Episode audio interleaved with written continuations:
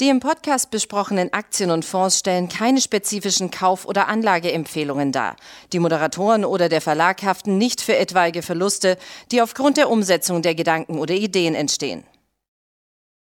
Herzlich willkommen zu einer weiteren Ausgabe von Money Train, dem Börsenpodcast von Der Aktionär. Manche Aktien steigen über die Jahre kontinuierlich und bescheren ihren Anlegern traumhaften Renditen. Doch was macht die Unternehmen hinter diesen Over-the-Top-Performern eigentlich so besonders? Was zeichnet sie aus? In der Reihe links unten, rechts oben nimmt der Money Train jede Woche eine dieser außergewöhnlichen Aktien unter die Lupe. Und in der aktuellen Folge der Luro-Reihe geht es Vielleicht nicht um den Erfinder des Softdrinks, aber es kommt der Sache schon ziemlich nahe. Es geht nämlich um PepsiCo und das ist das Unternehmen, das nach Coca-Cola die zweitwertvollste Marke im, in der Softdrink-Industrie ähm, darstellt. Bevor wir uns mit der Geschäftsentwicklung von PepsiCo befassen und bevor wir alle anderen Fragen uns äh, mal dann für uns mal beantworten, geht es natürlich um die Kernfrage. Weshalb PepsiCo und weshalb eigentlich nicht Coca-Cola, wenn das doch der Marktführer ist und wenn das das bekannteste Unternehmen und das wertvollste Unternehmen ist. Nun, äh, diese Frage lässt sich relativ leicht beantworten. PepsiCo performt seit Jahren viel stärker als Coca-Cola und das hat tatsächlich auch einen äh, relativ einfachen Grund und damit werden wir uns gleich beschäftigen. Jetzt kommen wir tatsächlich mal äh, zur Performance von äh, PepsiCo und äh, die kann sich wirklich sehen lassen. Wir haben diesmal einen Zeitraum gewählt, Dezember 2003 bis aktuell, also bis Ende 2022 und dann natürlich die ersten vier Monate im laufenden Jahr und die Rendite ohne die Dividendenausschüttung Ausschüttung betragen bei PepsiCo 306 Prozent. Das heißt, man konnte sein Kapital, äh, sein Kapital nur über die Kurssteigerung knapp mehr als vervierfachen. Schaut man sich das Ganze inklusive Dividende an, was wir immer tun, weil das bei der langfristigen Anlage ja wichtig ist, dann erhöht sich die Gesamtdividende, äh, die Gesamtrendite, Entschuldigung, auf 582 Prozent. Und das entspricht einer durchschnittlichen jährlichen Performance von tatsächlich 10,4 Prozent.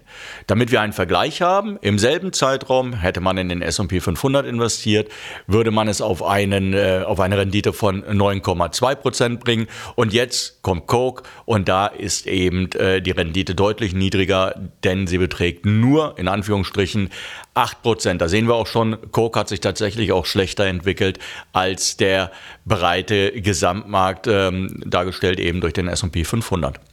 Was gibt es an Wow-Faktoren bei Pepsi? Ähm, das sind tatsächlich einige, wenn sie auch nicht vielleicht ganz so offensichtlich sind. Also das eine ist sicherlich, dass man sagen muss, die Aktie des Unternehmens hat sich im laufenden Jahr ebenfalls sehr gut entwickelt. Äh, knapp sechs Prozent sind es mittlerweile mit den Dividendenausschüttungen, die in den USA traditionell eher viermal stattfinden, manche auch zweimal, aber die meisten schütten viermal im Jahr aus und äh, es sind 0,8 Prozent von bei bei Coke. Also das ist der eine Punkt. Der zweite, die Aktie notiert auf Rekordhoch und auch damit hat sie etwas ihrem großen Rivalen gegenüber oder dem dem Erzrivalen gegen, äh, gegenüber ähm, im Vorteil. Sie notiert auf Allzeithoch, währenddem bei Coke tatsächlich seit einiger Zeit irgendwie der Wurm drin ist und die Aktie in einer Seitwärtsbewegung sich befindet.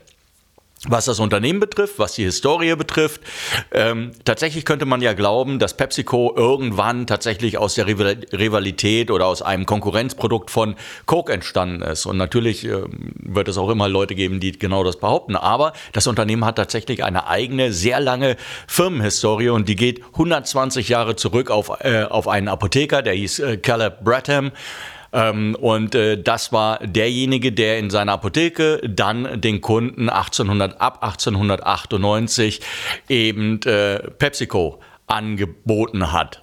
Ähm, seither sind sehr viele andere Markennamen dazugekommen und auch das ist sicherlich einer der Vorteile, die PepsiCo gegenüber anderen Unternehmen, darunter auch Coke hat. Sie haben ein sehr, sehr breites Produktsortiment und 23 Marken in diesem Sortiment schaffen es tatsächlich jährlich über die Milliarden Dollar Umsatz Grenze. Darunter 7-Up, das dürfte jedem bekannt sein, Gatorade, auch das dürfte jedem bekannt sein, Lipton, das ist, ähm, ja, Lipton Ice Tea ist auch jedermann ein Begriff und, äh, und so weiter und so fort, Doritos beispielsweise. Es gibt also jede Menge, was man äh, da kaufen kann. Und Lay, das ist ähm, so eher die Snack-Sparte und auch einer der Gründe, weshalb die Aktie eigentlich immer wieder gut performt, weil man sich so ein großes Snack-Imperium aufgebaut hat.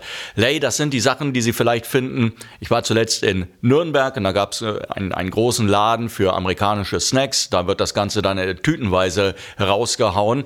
Ähm, und da war diese Marke tatsächlich auch sehr stark vertreten. Also es ist absolut im Kommen, findet sich in vielen Regalen, Chips, Nüsse, was auch immer. Also da sind sie normalerweise recht gut aufgehoben und dann landen sie auch häufig genug eben bei äh, PepsiCo. Schwipschwap übrigens gehört auch dazu und Punica nur, um das Ganze hier zu komplettieren. Das Jagd auf Allzeithoch notiert, habe ich gerade erwähnt. Wenn man sich allerdings anschaut, wie es dazu gekommen ist, dann muss man natürlich in die Bilanz einen Blick werfen und vor allen Dingen in die Bilanzen der vergangenen Jahre einen Blick werfen. Und dann sieht man eine sehr, sehr kontinuierliche Umsatz- und auch äh, Gewinnentwicklung. Der Umsatz in den vergangenen 20 Jahren von 26 auf 86 Milliarden Dollar gestiegen. Der Gewinn hat sich im selben Zeitraum in etwa in der gleichen Größenordnung auf zuletzt knapp 9,5 Milliarden äh, Dollar ähm, erhöht. Das Ganze bei durchaus soliden Nettomargen, also bei soliden Gewinnmargen von äh, knapp über 10 Prozent. Das war schon mal höher. Also Pepsi hatte tatsächlich auch Phasen dabei, da waren es 12 und, und 11,5 Prozent. Aber zuletzt, wie gesagt, das Ganze etwas unter Druck geraten. Was macht den Konzern besonders? Denn ich möchte ja immer auch wissen, oh, weshalb soll ich jetzt trotzdem, ich brauche vielleicht noch so, so eine letzte Initialzündung, so einen letzten Impuls, der mich dann in diese Aktie reinbringt bringt. Ähm, da kann man auf jeden Fall sagen, Neben der kontinuierlichen Ertrags- und äh, Gewinnentwicklung, der hohe Marge, ist das auf jeden Fall der hohe Grad an Inflationsresistenz. Wir alle leiden momentan und nicht erst momentan und nicht erst seit zwei Monaten unter den deutlich steigenden Preisen. Und einer der Gründe ist, weil es durchaus Konzerne wie Pepsi gibt, die ihre steigenden die, die steigenden Kosten, beispielsweise für die Rohstoffe, aber auch natürlich für Löhne, weiterreichen können an die Konsumenten. Davon haben die fleißig Gebrauch gemacht. Im letzten Jahr, beziehungsweise im ersten Quartal, waren es äh, plus 16 Prozent gegenüber dem vergleichbaren Vorjahresquartal. Äh, und da sieht man schon, sie haben eine doch erhebliche Preissetzungsmacht und damit können sie tatsächlich auch in Phasen mit äh, sehr hohen Inflationsraten oder mit höheren Inflationsraten ordentliche Geschäfte machen und müssen das nicht alles in die eigenen äh, Bücher nehmen. Das Interessante, was ich jetzt auf jeden Fall interessant finde, dass die Zahl der verkauften Einheiten, also die ganzen Pepsi-Büchsen und Flaschen, die über die Ladentheke gegangen sind in den letzten Monaten, dass die tatsächlich um ein Prozent gestiegen sind. Das ist nämlich ein Signal, dass es eben nicht nur über die Preissteigerung das Wachstum hier stattfindet, sondern dass die Nachfrage nach den Produkten immer noch sehr hoch ist, was aus meiner Sicht daran liegt, dass wenn Sie einen starken Brand haben und die Haushalte unter Kostendruck, Preisdruck geraten, dass sie natürlich das Sparen anfangen, aber eben nicht so gerne an Dingen, die ihnen alt vertraut sind. Da wird also tatsächlich man lieber auf eine Pepsi zurückgegriffen, da will man keine Experimente machen und vielleicht geht es auch darum, sich so ein bisschen eine vertraute Umgebung aufrechtzuerhalten. Ich hatte es gerade angesprochen, das erste Quartal, Pepsi hat mittlerweile seine Zahlen gemeldet, die sind wirklich gut ausgefallen, 17,8 Milliarden Dollar beim Umsatz, das entspricht einem Zuwachs von 10 Prozent. Ich habe gerade gesagt, dass es sehr deutliche Preissteigerungen äh, gab. Ähm, Umsatz und Ergebnis sind jeweils besser ausgefallen als von Analysten erwartet. Und das Sahnehäubchen, wenn man so will, und der Grund, weshalb dann die Aktie auch tatsächlich auf ein neues Rekordhoch gestiegen ist, war eben, dass man den Ausblick für das Gesamtjahr angehoben hat. Also, Pepsi ist eine schöne Mischung aus Softdrinks und aus, äh, aus äh, Knabbereien.